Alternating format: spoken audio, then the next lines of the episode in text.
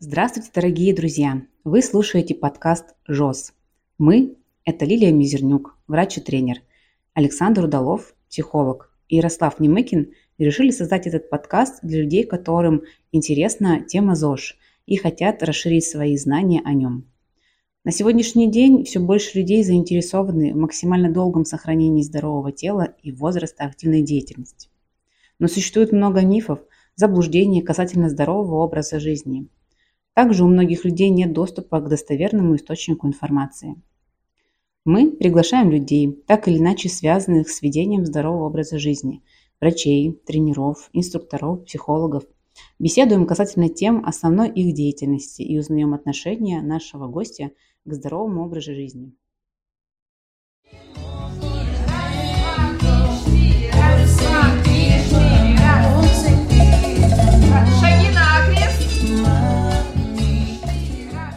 Танцевать. Мне кажется, для любого мужчины это вообще стресс mm-hmm. изначально, когда женщина его зовет в танцы. И поэтому, возвращаясь к вопросу, mm-hmm. потому что одно дело, когда родитель э, мечтает стать чемпионом, а другое дело, готов ли ребенок к тому, чтобы стать чемпионом. И... Танцуй, если грустно, сегодня танцуй, танцуй, если хочется больше танцуй, помни, милая, ты круче всех вокруг танцуй. Добрый день, дорогие друзья! Сегодня с вами я, Немыкин Ярослав, и у нас в гостях Полина Явицкая, руководитель проекта «Живи ярче, танцуй». Доброе утро. И такой первый глобальный вопрос. Кто ты? Я, прежде всего, человек творческий, mm-hmm. который старается создать особое пространство для людей, где бы они раскрывали свои таланты, а, самореализовывались. И все, так кратко. Я не знаю, там какие-нибудь игры, там мама ста детей, заслуженный, не знаю, мастер спорта по лежанию на диване, что-то еще такое. Если в таком ключе, то точно нет. Очень активный, позитивный человек. 24 а, на 7 работаю, да, мама двоих детей, э, кандидат наук, э, в прошлом старший преподаватель, даже в ВУЗе работала по специальности, поэтому сейчас вот работаю и по специальности, и заодно руковожу таким замечательным проектом танцевальным. Тогда как ты пришла вообще в танцы, как вот преподавание и танцы? Угу. Вообще в, танц, э, в танцы меня привела в детстве мама. А, была ребенком замкнутым, очень болезненным, и мама решила а, помочь мне раскрыться и привела mm. меня в танцы. Можно сказать, что танцы – это моя судьба, которая была определена моей мамой. А, Причем, когда я пришла в танцы, мне сказали, что способностей у меня никаких нет, а я, э, что, в принципе, танцевать я никогда не буду, потому что очень жесткая спина и вообще не гнусь. И э, я такая была вся в себе, не улыбалась абсолютно. То есть, ну, вот такой ребенок-интроверт. Но э, благодаря родителям, которые сказали, надо верить в себя, нет ничего невозможного, и благодаря, наверное, какому-то упорству своего характера я добилась уже успехов. И там буквально через год мы уже с моим партнером по бальным танцам, начинала я с бальных танцев, мы занимали уже призовые места на конкурсах. С тех пор, как мне сказали, что я танцевать никогда не буду. А потом, когда я уже окончила институт по специальности, я заканчивала связи с общественностью, я тоже решила, что танцевать я больше не буду, что уже возраст прошел когда надо заниматься танцами, надо дальше строить свою профессиональную карьеру. Но вот так случилось, что после рождения моей дочки мне захотелось отдавать людям э, свои способности, обучать их, да, и вот я открыла такой небольшой кружок для друзей, в котором было 12 человек, и вот этот милый кружок из 12 человек превратился в кружок из 200 человек, который mm. сейчас является живиярчатым. То есть танцы начались раньше, чем наука, потом закончились, да, потом да, снова начались. Да, да, у меня вот так все циклично mm. в жизни получается, что танцы, учеба, наука, работа, снова танцы, работа.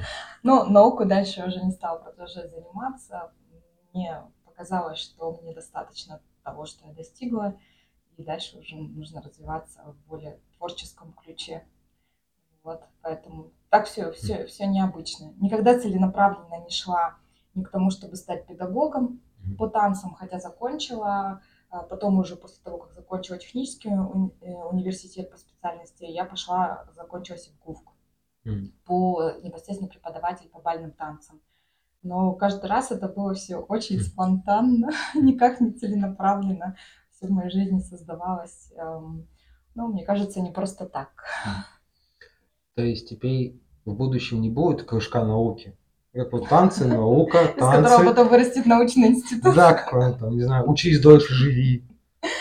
Ой, у нас, э, у нас есть такой слоган э, «Живи, живи ярче, будь здоров», А, потому что мы считаем, что вот наше танцевальное направление, которое как раз помогает, э, ну, скажем, реабилитации при болезни Паркинсона, Мгм. вот отдельное наше на- направление нашего проекта, оно как раз направлено на то, чтобы быть здоровым, а, быть активным и продолжать а, вести активную жизнь, а, несмотря на то, что есть неизлечимая болезнь. Поэтому, наверное, двигаться будем в этом Хм. ключе, помогать людям дольше быть здоровыми и активными. Но, но не в научно-исследовательский институт, это точно. У людей такая привычка, что мы оцениваем других по каким-то заслугам, Мгм, то заслуженный мастер, там, ученый и так далее. У тебя какие есть в танцевальной деятельности регалии, какие-то, может, дипломы, грамоты? Ну, вообще я никогда так сама лично не оцениваю людей, да, М. по их регалиям, поэтому всегда очень просто относилась к своим регалиям и к тем заслугам, которые я получаю. Мне всегда кажется, что важнее, когда тебя признают именно люди, которые ходят к тебе, обращаются э, к тебе за помощью, значит, ты подтверждаешь звание мастера, если Мгм. у тебя много людей, которые хотят у тебя тренироваться, заниматься. А если говорить про ре- регалии, а, В свое время я 15 лет протанцевала в Народном театре танца «Серпантин». Это был очень известный коллектив города. И вместе с ним мы объездили полстраны и даже страны Европы. И там мы завоевывали гран-при. И мы все являлись победителями. У нас есть у всех кубки. Там это были международные конкурсы. а, Очень серьезные. Мы соревновались э, с коллективами из других стран. Но это было не индивидуальное соревнование, а коллективное. Мгм. То есть у нас был, получается, ансамбль. У нас было 10 пар а, мальчики и девочки. И вот мы ездили, а, вначале полстраны объездили с конкурсами, завоевывали призы, потом уже стали а, потихоньку, насколько это было в те времена возможно, выезжать в Европу и там уже оттуда привозить призы. Поэтому можно сказать, что регалий победителей в рамках а, ансамбля, в котором я танцевала, и мы танцевали вместе с моим партнером, у нас очень много. То есть на Мгм. каждом конкурсе мы обязательно привозили а, какой-то приз от гран-при до там первого, второго, Мгм. третьего места. Если говорить про конкурсное танцевание, тоже пока мы с партнером с моим занимались конкурсным танцеванием, это было до 14 лет, мы также завоевывали призовые места, там с первого по третье, соревновались с ним по 10 танцам, это 5 танцев латиноамериканской программы и 5 танцев европейской программы. Также у нас есть кубки, медали и грамоты. Если говорить про мою непосредственно студенческую жизнь, то э, у меня были и э, премии, соответственно, там губернатора, да, как лучший студент, Мгм. и, и там, мне кажется, каждый год ну, какое-то было интересное назначение на какую-то очередную премию или, или стипендию, а, как э, э, заслуженного студента, который делает большой вклад и в науку, и в общественную жизнь вуза. Ну и есть у меня медаль а, Манякина, получается, Мгм. да, а, за вклад именно в социальное развитие города Омска. Ты говоришь, у вас несколько групп. Чем они отличаются? По возрасту, там, Мгм. по полу? Да, у нас а, проект очень широкий. У нас есть группы а, до 45 лет, Мгм. а, есть женские группы и есть группы смешанные, парные танцы. У нас группы различаются, также есть от 45 лет и до 88 лет, как мы смеемся. А, Эти группы также есть женские, смешанные, и есть группы для людей с диагнозом болезни Паркинсона. Это отдельные группы, причем они делятся на группы, где тренируются только люди с болезнью Паркинсона, а есть группы, которые инклюзивные группы, где они тренируются со своими близкими людьми для поддержки морального духа. То есть, допустим, муж и жена, у одного есть диагноз, у другого нет. Вот они в паре танцуют вместе. Или, допустим, мужчина и женщина, а одинокие уже сейчас, у них нет семьи, и, может быть, дети живут в другом городе, очень много таких случаев. И они вот приходят в наш проект, встречаются и в паре танцуют, таким Мгм. образом поддерживают друг друга. И также у нас делится по уровням. То есть у нас первое отделение – это возрастная категория, Второе деление это у нас э, категория здоров, либо с какими-то заболеваниями. Причем помимо болезни Паркинсона у нас есть там люди с суставными заболеваниями, там двигательного аппарата и какие-то сердечные заболевания. Мы называем социальная группа бодрость для того, чтобы бодриться. И третье у нас деление происходит это по уровню подготовки. То есть есть нулевой человек, который никогда не танцевал, и вот он вдруг решил 55 лет пойти и начать танцевать. И есть люди продвинутого уровня, которые тренируются у нас в проекте, допустим, уже очень долго. И, соответственно, это группы, которые уже с какой-то базой в танцах. И вот мы так делим. Много делений, но все с друг с другом уживаются очень хорошо. А почему есть смешанные и женские отдельно? Что такого вы делаете с женщинами, что нельзя видеть всем остальным?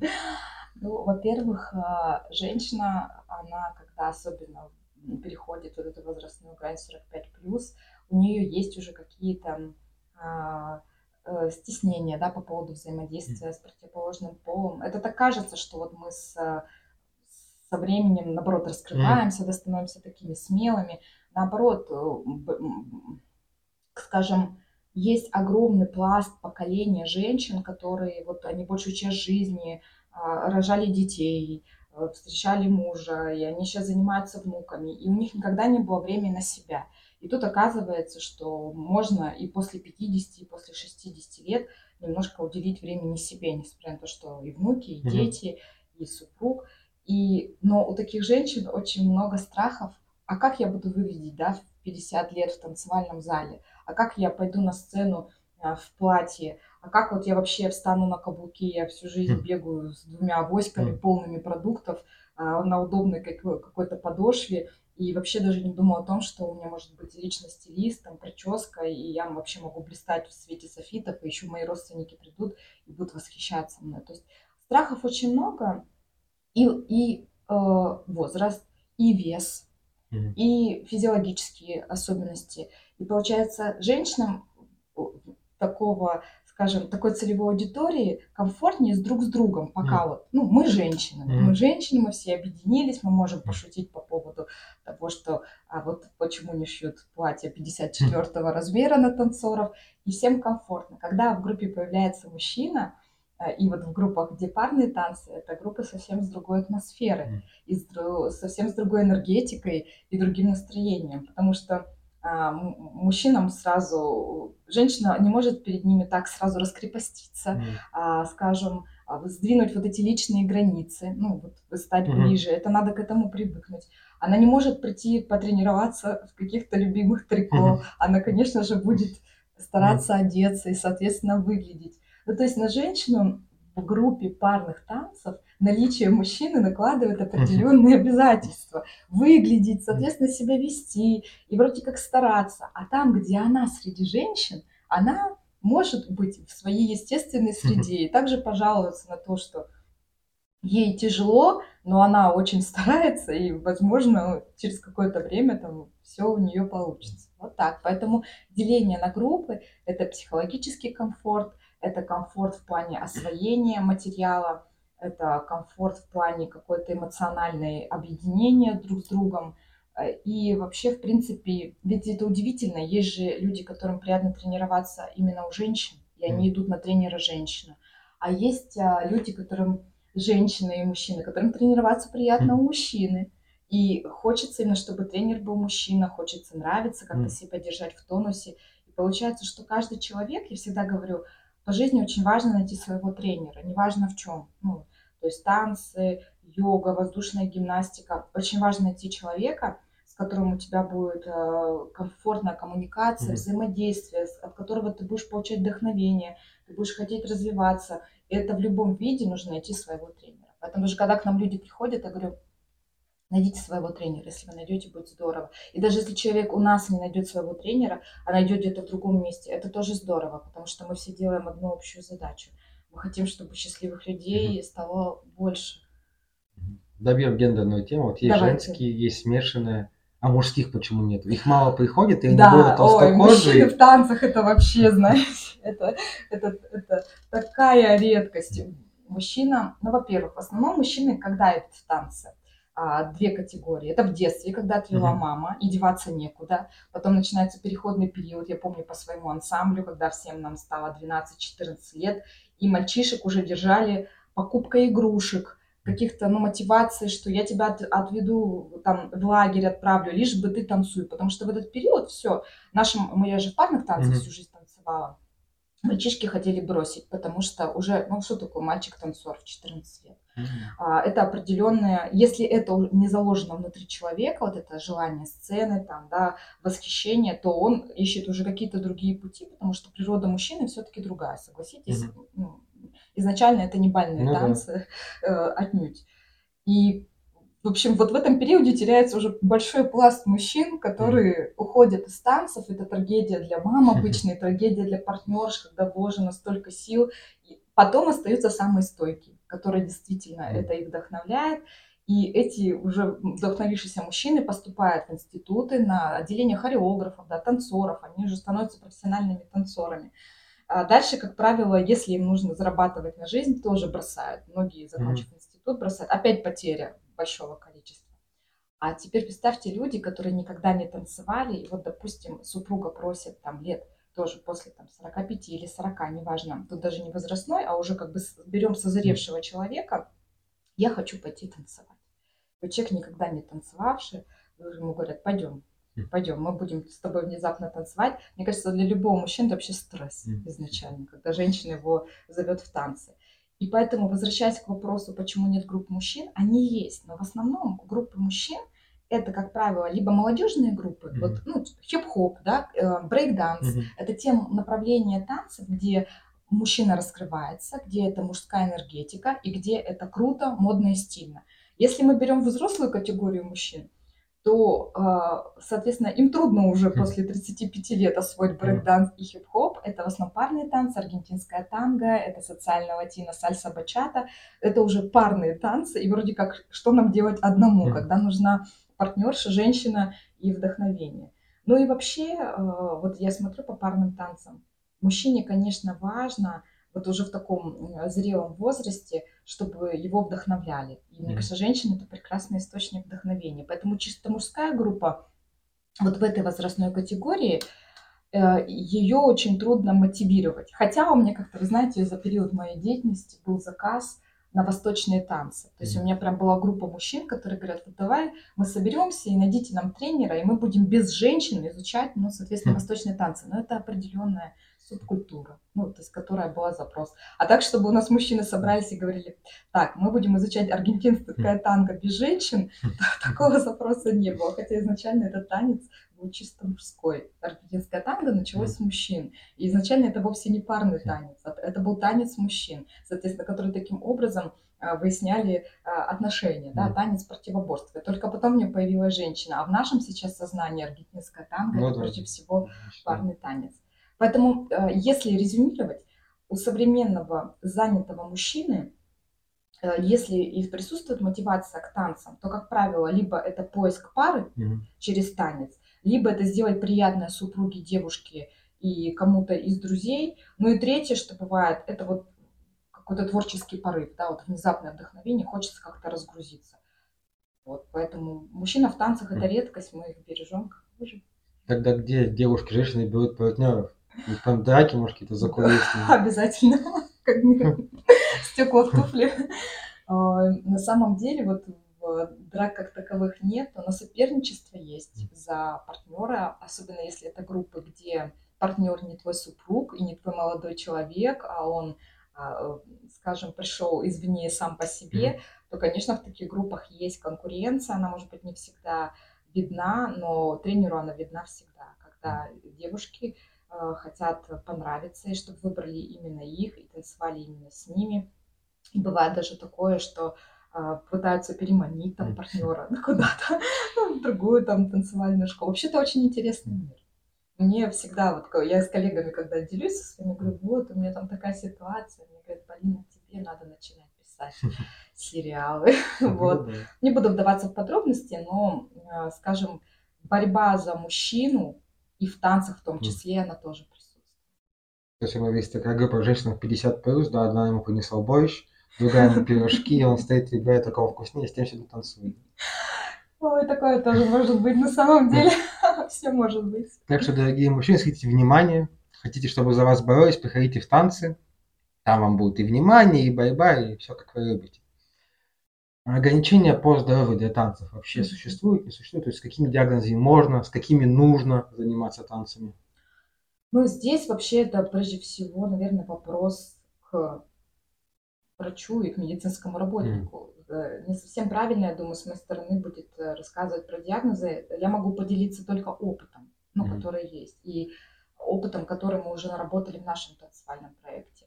Я могу сказать, что э, если есть именно серьезные проблемы с двигательным аппаратом, конечно, танцы должны быть в удовольствии. И лучше тогда заниматься там йогой или ЛФК, ну, то есть Мгм. какими-то такими более э, эластичными вот видами а, работы с телом.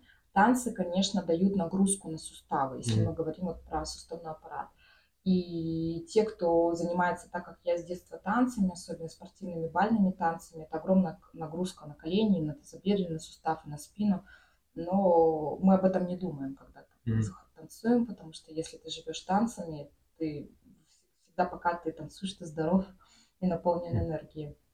Но при этом могу сказать, что у нас есть группы социальные, где люди после перелома шейки бедра, у нас есть Мгм. такие случаи, и есть те, кто с коленями приходит также и занимаются. Вот если нагрузка, она выбрана для группы правильно, подобрана, и если тренер э, правильно оценивает силы и возрастные особенности группы, то танцы однозначно будут плюс Мгм. для организма, потому что это получается Вообще танцы это сложная координация, где задействованы все группы мышц, и все суставы. Получается, человек постоянно находится вот в таком движении, а, в двигательной активности. И плюс еще очень же важно это эмоциональная Мгм. реабилитация. То есть танцы, они не только для физического здоровья, они прежде всего для эмоционального здоровья. А эмоциональное здоровье цепляет физическое здоровье. Все вместе получается в комплексе. Дальше, если говорить про опять же, вернемся к болезни Паркинсона, то, как уже доказано ми- мировой медициной, это, наоборот, способ реабилитации при болезни. То есть здесь однозначно да. И чем раньше человек с диагнозом болезни Паркинсона начинает заниматься танцами, тем а, у него меньше прогресс болезни, тем, тем у него увеличивается объем движений, тем у них меньше становится тремор, меньше становится периоды замирания. Вот, э, ну, если мы говорим, да, ну, примерно могу рассказать э, о наших подопечных, которые есть у нас. Мы вот уже этот проект ведем два года а, для людей с диагнозом болезни Паркинсона, и у нас их наблюдают врачи-неврологи. У нас есть ассоциация врачей-неврологов города Омска, которые конкретно специализируются на этой болезни. И они нас курируют на протяжении двух лет, они проводят тестирование периодически наших подопечных. И вот они замечают прогресс. Э, После первого года к нам пришел наш невролог Станислав Викторович Томец и говорит, «А, Полина, что вы с ними сделали? Они у вас скачут. Ну, то есть по- появляется двигательная активность, появляется эмоциональный позитивный настрой на желание бороться с болезнью. И это все в комплексе дает возможность человеку лучше себя чувствовать. Даже были такие случаи, когда, а, допустим, снижались дозы медикаментозного лечения при хорошем а, ну, результате после двигательной активности. Поэтому можно сказать, что... Про, кстати, про болезнь Альцгеймера сюда же. То есть тоже несколько раз нам поступали а, предложения, что взять еще помимо Паркинсона болезнь Альцгеймера. Тоже все, что влияет от мышечного импульса на нейронные связи, все плюс. Мгм. Любое движение плюс. У нас даже есть один подопечный, помимо танцев, еще километры ходит.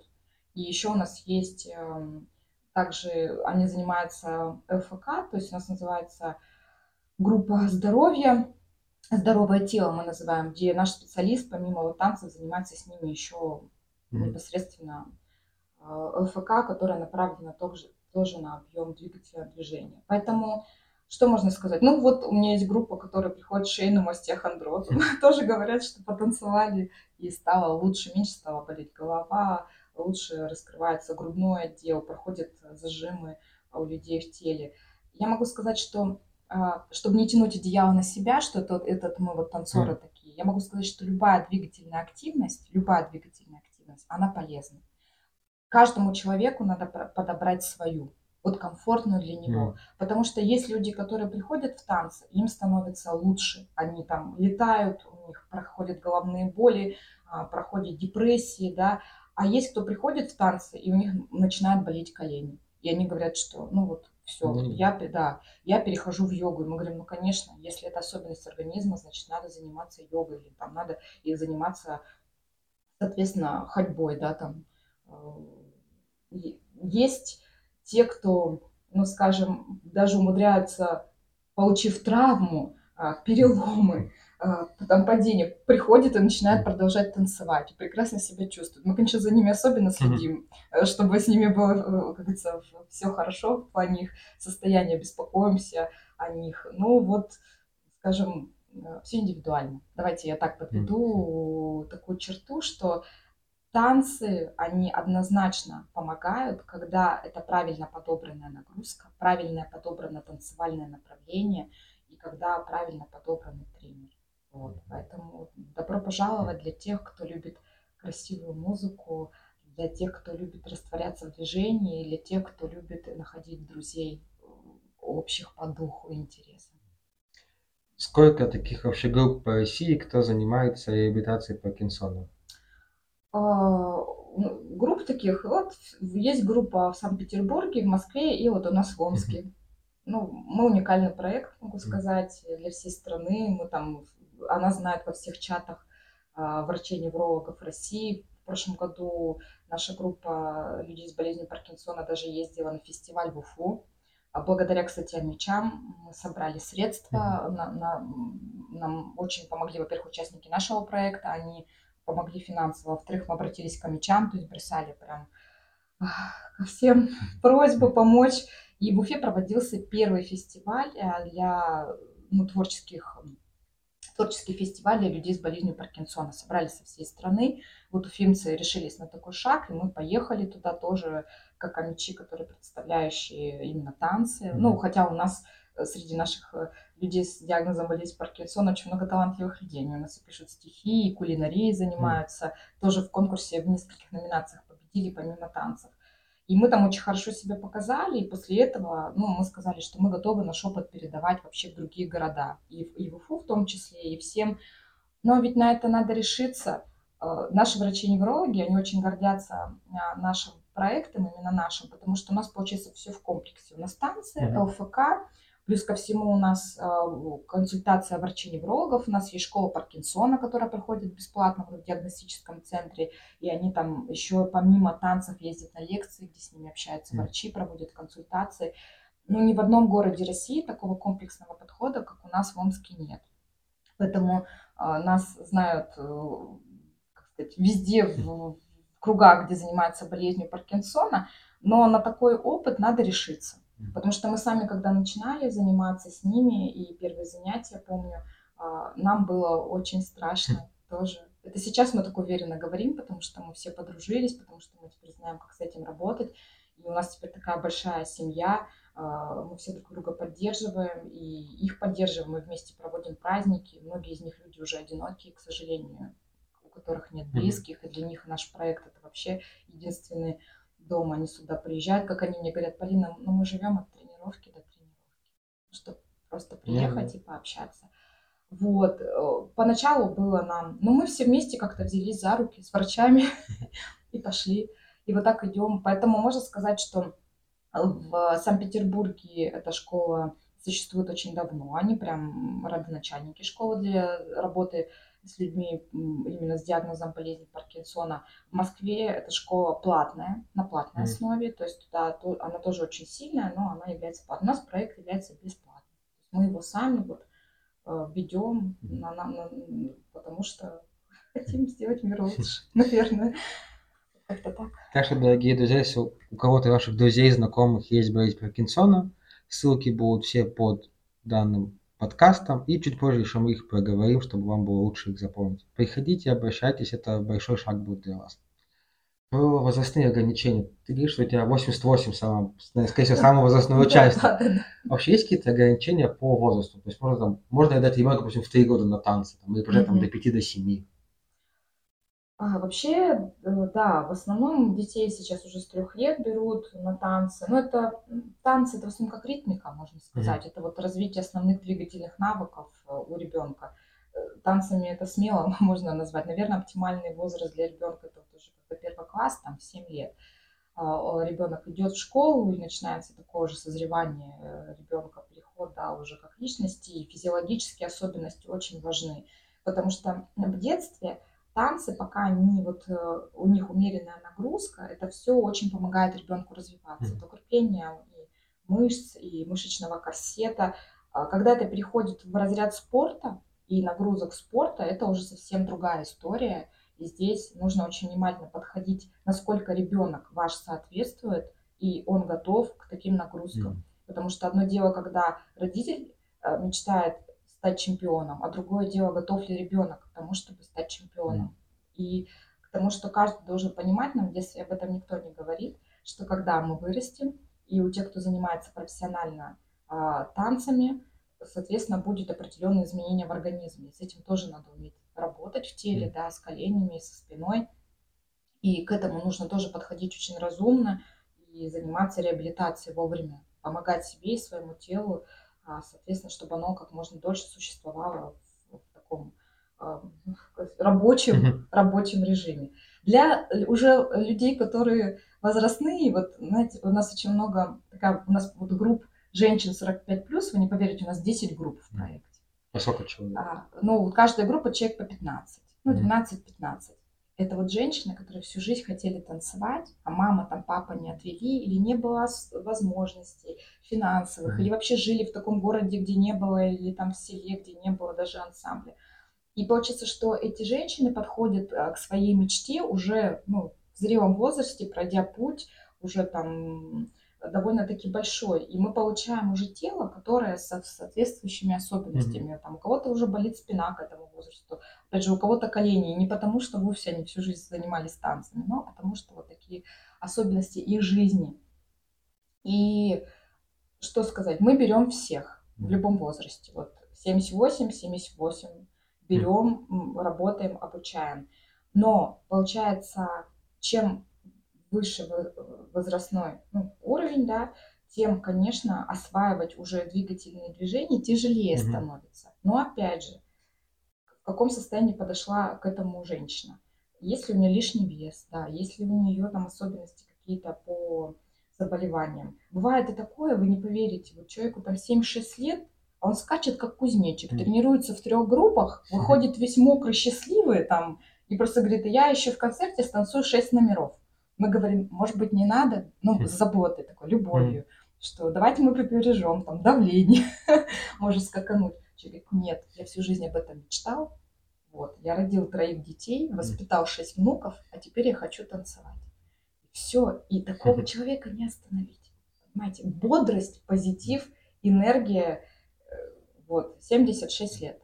И, и смотришь и думаешь, ну дай бог нам всем так, 76 лет танцевать. Поэтому вот если опять резюмировать, возрастных ограничений нет. В любом возрасте можно пойти заниматься любым направлением спорта. И э, если это была мечта, если человек этим жил, то есть нельзя себе в этом отказывать. Жизнь одна, нужно пользоваться, а, как говорится, если мечта появилась, значит надо ее реализовывать или цель. Но надо, единственное, что, конечно, принимать во внимание особенности своего тела. Не навреди mm-hmm. себе с помощью реализации своей мечты. Должно быть очень гармонично и комфортно для тела. Для этого должен быть грамотный тренер в любом направлении, какое бы ни выбрал человек. Для любительского уровня, для себя, mm-hmm. как часто надо заниматься? Три раза в неделю, пять раз в неделю? Ну вот по опыту тоже можно сказать, что, конечно, не менее двух раз. Тогда будет в неделю? Да, в неделю, да. Два раза в неделю, тогда будет результат. Я могу сказать, что у нас самая популярная группа, это вот группы, которые занимаются два раза в неделю. Во-первых, есть особенности памяти, закрепления mm. материала. То есть э, потом есть, чтобы сформировался двигательный навык, нужно определенное количество раз повторить какое-то движение, mm. чтобы оно уложилось, если человек хочет добиться каких-то результатов. Если человек просто ходит для общения и просто вот одеться красиво, то можно, конечно, посещать и один раз в неделю. и, и, как говорится, и раз в месяц. Но тогда надо понимать, что эффекта и для тела, да, развития тела, улучшения его, и эффекта а, какого-то результата, который можно показать своим близким и родным и сказать, вот видите, я теперь другой, я теперь танцую, конечно, его не будет. То есть требовать от себя и от, друг, и от тренера результата, когда ты регулярно не занимаешься, это неправильно. Правильно, когда ты занимаешься регулярно и поддерживаешь команду, в которой ты занимаешься, но вот это два раза в неделю. Можно три заниматься. У нас есть женщины, которые занимаются четыре раза в неделю. Конечно, у них результат сильнее, чем у тех, кто занимается два раза. Ты говоришь, что важно, важно найти хорошего тренера. Да. Как узнать, хороший тренер или нехороший? А, хорошее, знаете, такое качество не совсем, может быть, правильное.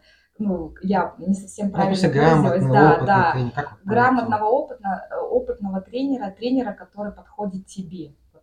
Важно найти тренера, который Мгм. подходит тебе. Что еще важно, хочу сказать. И бывает и грамотный тренер, и опытный тренер. Но бывает еще и по темпераменту надо подобрать себе Мгм. тренера. Есть тренер, который, да, более активный, холеричный. Есть тренер более спокойный, сангвиник, соответственно, которому, с которым тебе комфортно. Есть люди, которым хочется прийти на тренировку и за час вот выползти мокрым, счастливым, без сил. Есть, которым хочется наслаждаться процессом. И для этого, соответственно, им нужен тренер, который их за час там, а, не, не, как говорится, все соки с них не выжмет. Как найти своего тренера? Я всегда говорю, надо, надо прийти к человеку, позаниматься у него, и если ты понимаешь, что после занятий с этим человеком ты выходишь радостный, вдохновленный, Мгм. тебе хочется снова прийти на занятия дальше, ты понимаешь, что у тебя не сыпятся колени, ты понимаешь, что тебе, ты, ты, как у тебя новый взгляд на жизнь, тебе хочется больше и лучше, значит, это твой тренер. Ну, смотри, мы, получается, здесь выделяем ментальную, да, какую-то Мгм. часть и физическую. Да, да. Вот что важнее, чтобы он тебя зажигал, но через 4 года у тебя отказали ноги. Ну что вы так чтобы говорите, ты- отказали ноги? Чтобы ты Такого не ходил на, бывает. на рутину, там мучился, как бы понимал, что это скучно, нудно, но зато для тела было больше пользы. Вот что важнее, что выбрать?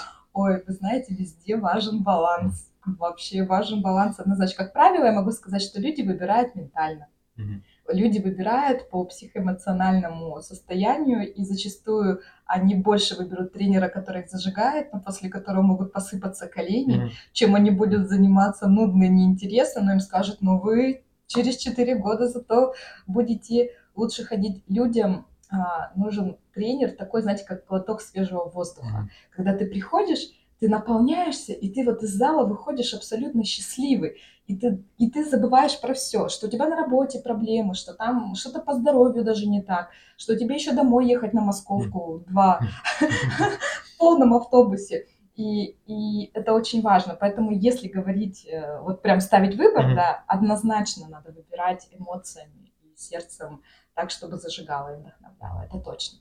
Тогда, тогда все остальное сложится. Тогда и голова будет проходить, понимаете, на занятиях. То есть, по сути, можно сказать так, что любительские танцы – это больше эмоциональная разрядка, чем комплекс физических упражнений для поддержания своего тела. А, Ну нет, не соглашусь. Любительские танцы это совокупность а, и комплекса для поддержания своего физического тела, и эмоционального состояния. Это точно, потому что это могу сказать по нашим танцорам. А, Похудели, постройнели все, кто з- у нас любительские танцы прежде всего, прекрасно выглядят, женщины прям расцветают на глазах. И, говорю, многие говорят о том, что проходят у них боли, там, головные, шейные и так далее и лучше начинает спать человек, там, да, больше он начинает получать энергии для работы, для реализации себя. И это эмоционально. Поэтому нельзя говорить, что любительские танцы – это именно эмоции. Это все вместе. Другое дело, что если нам с вами выбирать, Мгм. да, вот, допустим, человек хочет танцевать, но по физиологическим особенностям он уже не может так себя нагружать. Конечно, ему нужно выбирать эмоциональный аспект. Мгм. Вот там прийти порадоваться. Вот даже у меня есть такие замечательные женщины, они говорят, Полин, нам когда станет плохо, я за стеночку возьмусь и просто со всеми вместе постою. И это нормально. Пол занятия человек стоит за стеночкой, держится, но он находится в этой атмосфере, понимаете, Мгм. праздника. Все вокруг танцуют, за стеночку подержался, раз там отпустила, пошел дальше танцевать. Это, ну, это здорово. Ты говоришь, у вас проходят какие-то концерты, выступления. Да. Как часто и где выступаете? У нас, а, ну, особенность нашего танцевального проекта, что мы два раза в год минимум делаем большие танцевальные шоу. это изначально была идея нашего проекта, чтобы люди могли показать своим близким и родным, коллегам по работе, своим детям, внукам, чему они добились. Многие школы города делают открытые уроки тоже для этого. Ну, то есть открытый урок, где приглашают близких. У нас это именно танцевальное шоу. То есть почему? Потому что надо дать женщине возможность побыть красивой. Это очень важно для того, чтобы она вдохновлялась. Для мужчин это не совсем важно, как показывает опыт. Да, у нас много мужчин в проекте и группы парных танцев. Но мужчины, они в основном идут на сцену ради женщин. Ну и ради mm-hmm. того, чтобы ее поддержать. А женщине важно показать, что она женщина. И для себя самой сказать себе, да, я могу. Потому что выступление в танцевальном шоу, это же адреналин ну, эмоции. Это драйв, это потом фотографии и видео можно разослать всей стране и показать, что посмотрите, ваша бабушка еще может, ну не обязательно бабушка, у нас же много молодежи, мы все время вот с вами как-то говорим про возрастную категорию нашего проекта, а у нас же а, около восьми групп тех, кто до 45 лет. Молодежь, которая еще активна и которой тоже хочется достижений и, и самореализации, причем очень большой. И мы делаем два раза в год танцевальное шоу, это точно, зимой и летом мы делаем, каждые полгода. А, примерно готовим ну, где-то 30-40 номеров на шоу, идет два, два с половиной часа, идет нон-стопом, и мы, как правило, представляем каждую группу. Каждая группа у нас во всех стилях, а, показывает, каких успехов она добилась. То есть и у нас мы прям шьем костюмы, у нас они как ансамбль выступают, то есть все в одинаковых красивых mm. костюмах. У нас есть специальные и дизайнеры, которые помогают разработать костюм под группу, под особенности фигуры и помочь с образом. У нас есть стилисты, которые красят, делают прически, готовят женщин. А, мы всегда проводим во дворцах культуры города Омска, чтобы это была большая сцена мы всегда берем свет, чтобы все было по-настоящему. То есть, чтобы у человека не было ощущения, что он просто пришел в клуб. Хотя это тоже неплохо. Мы хотим, чтобы женщина вышла на сцену, потому что у многих это мечта, которая вот хотела быть балериной, не получилось, не взяли. Хотела там танцевать в народных танцах, не получилось, не взяли. А у нас получается, во-первых, можно все стили представить, потому что у нас в проекте представлены все стили от бальных танцев до эстрады mm-hmm. э, и, и современных направлений. И, ну, женщина всегда хочет женщиной, поверьте. Вы как... Ну, вот я пытаюсь вас в этом убедить, и наших слушателей, что э, для женщины в любом возрасте важно э, не потерять это понимание внутри себя. И вот э, мы делаем наше шоу для этого. Вот. Такие яркие, красочные, Прям вот сейчас недавно, у нас 3 июня было шоу в Химике, а, просто тысячи фотографий безумно красивых, видео, свет, и это все по-настоящему. Можно прям почувствовать себя звездой. И такой небольшой вопрос, перейдем, перейдем к рубрике обо всем. Где тебя найти? Куда идти, где кричать? Полина, здесь, возьми меня. Ну, во-первых, у нас есть большая группа ВКонтакте. Угу. Живи ярче, танцуй танцы в Омске называется. Нас легко найти, живи ярче, танцуй, вводите ВКонтакте, у нас уже практически тысячи подписчиков в группе, причем после каждого танцевального шоу в сутки добавляются просто по 15-20 человек. Я буквально вчера смотрела, думаю, ну, вот у нас 3 июня прошел концерт, уже сейчас в группе Uh, у нас там 985 человек, uh, и я думаю, что к тысяче мы дойдем в ближайшее время. Во-первых, группа ВКонтакте, она открытая, у нас открытая стена, открытые мы личные сообщения, там есть сразу ссылка на меня в уголочке, мне можно писать. А, и мы, конечно, вообще мы двигаемся, конечно, через сарафанное радио. Ну, то есть подружка привела подружку и так далее. Но если прям совсем человека нас никогда не знал, не слышал, то это группа ВКонтакте. А группа ВКонтакте, люди мне пишут, то есть у нас открыто сообщение группы, есть личные мои сообщения. И там у нас, кстати, на баннере на главном указан телефон – мой 48 67 67, это сотовый телефон, просто mm-hmm. мы его превратили в шестизначный. Всегда можно позвонить и записаться на, на занятие, либо прийти к нам по расписанию. Мы находимся на остановке Рабиновича, Красный путь 24, корпус 1. А, это наше здание. На втором этаже у нас там танцевальный зал. А, и мы, соответственно, даже если человек не может написать нам через контакт, он может прийти, у нас идут тренировки каждый вечер. Мы сейчас единственное, что летом переходим без э, выходных. Mm-hmm. Мы летом тренируемся только в будни, ну, чтобы люди могли в выходные насладиться mm-hmm. летом. А, то каждый вечер можно прийти с любым тренером переговорить, попроситься и прийти на занятия, потанцевать. Поэтому, наверное, самые простые способы это вот телефон, а, группа ВКонтакте и просто приехать на занятия. Но там, конечно, можно попасть на разные группы, mm. поэтому лучше, наверное, предварительно записаться, потому что можно попасть в группу а, до 45 лет и запереживать, что тебя не возьмут. На самом деле это не так. Это, дорогие друзья, все ссылки мы еще раз подобрым снизу. Не переживайте, информация не потеряется. И тебе такие Пол Бейтс, небольшие вопросы. Считаешь ли ты, что спорт продлевает жизнь? Да. Нарушаешь ли ты сама правила, которые учишь других? Э, редко, но бывает, конечно. Все мы люди, ну, как сказать, нельзя себя причислять к идеальному человеку. Но если ты обучаешь других, однозначно ты должен сам стремиться это воплощать в жизнь. То есть соответствует, да? Да, ожиданиям. конечно, да. Если бы танцы запретили в России, к примеру, чем бы ты занималась? А, ой, я бы тогда организовывала праздничные мероприятия для близких и для людей. Это прям мое. Объединять людей. Мы бы тогда однозначно объединялись в сообщества, в которых все равно так или иначе танцевали. А нельзя было бы Ну нет, нельзя хорошо. Мы бы объединялись в сообщества, которые поддерживали бы друг друга. Вот помимо танцев, каким-то другим творческим способом. Как часто ты обращаешься к врачу? Редко, но могу сказать, что в силу того, что я тренер по танцам, мой любимый врач это массажист-реабилитолог, который именно делает спортивный массаж и помогает поддерживать свой организм в хорошем состоянии.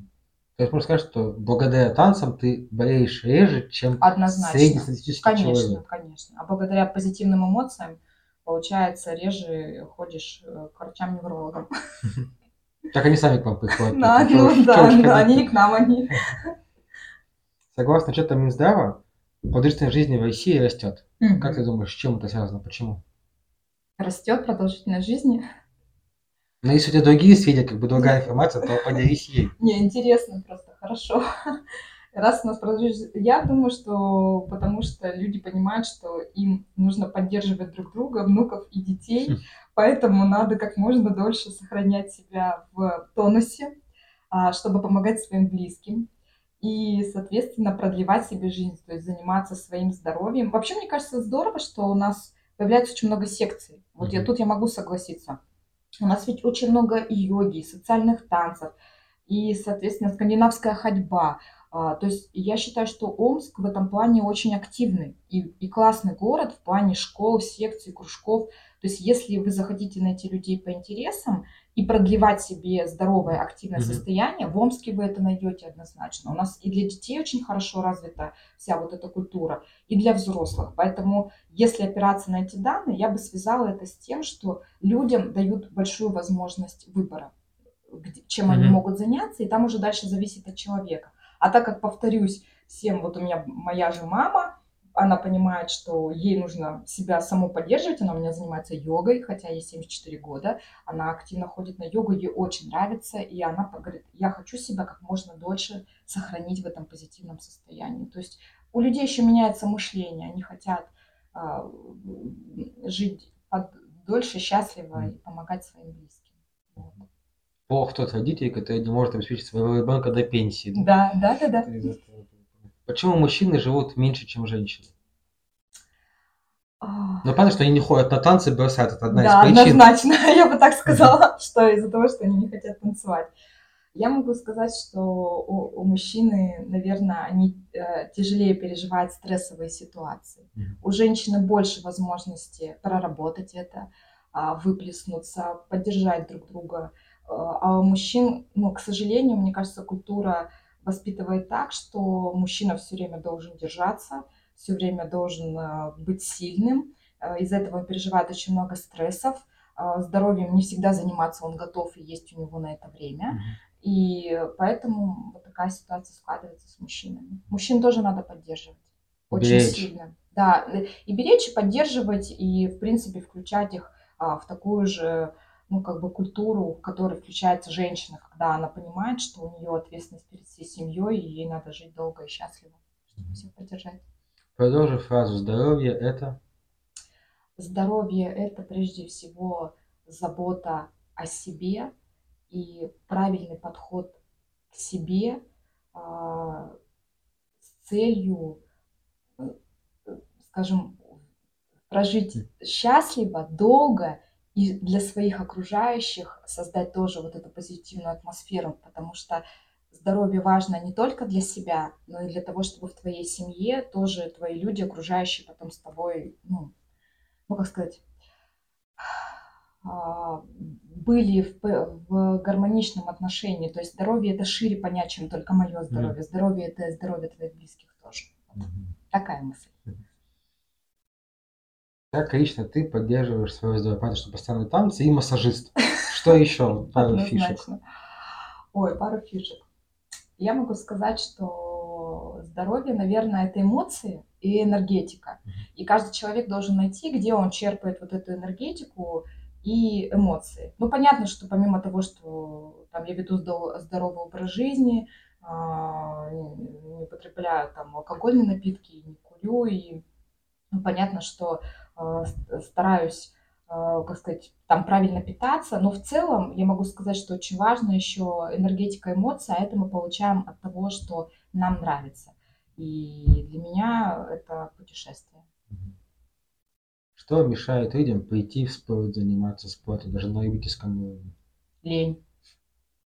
Вообще, ну, лень, а, финансы, потому что бывает, что для человека реально дорого. Ну, и он не может найти бесплатный кружок. Ну, и еще мне кажется, что сейчас жизнь стала очень быстрой, и человеку приходится в сутки умещать очень много дел, mm-hmm. то есть жизнь просто летит мимо, скажем так, ощущение вот этой вот концентрации а, событий в одних сутках вырастает, и зачастую человек, чтобы ну, просто а, успеть все, жертвует чем-то. И жертвует, как правило, здоровьем, походом в, в секции, потому что считают, что ну вот важнее вот, вот эти вот мероприятия в этих сутках важнее. Хотя многие не понимают, что если заниматься своим телом и здоровьем, это наоборот увеличивает энергии, mm-hmm. объем энергии для того, чтобы сделать еще больше дел.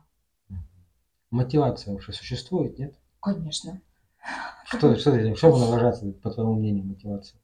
Мотивация. Мотивация в том, мотивация однозначно есть у каждого человека, и она выражается в том, чтобы сделать себя чуть лучше, чем ты есть сегодня. На этой ноте мы закончим. Давайте становиться чуть лучше, чем мы есть сегодня. Напомню, у нас в гостях была Полина Явицкая. Все ссылки будут только ниже. Всем спасибо за внимание. Благодарю вас. Хорошего всем дня. Танцуйте, живите ярче.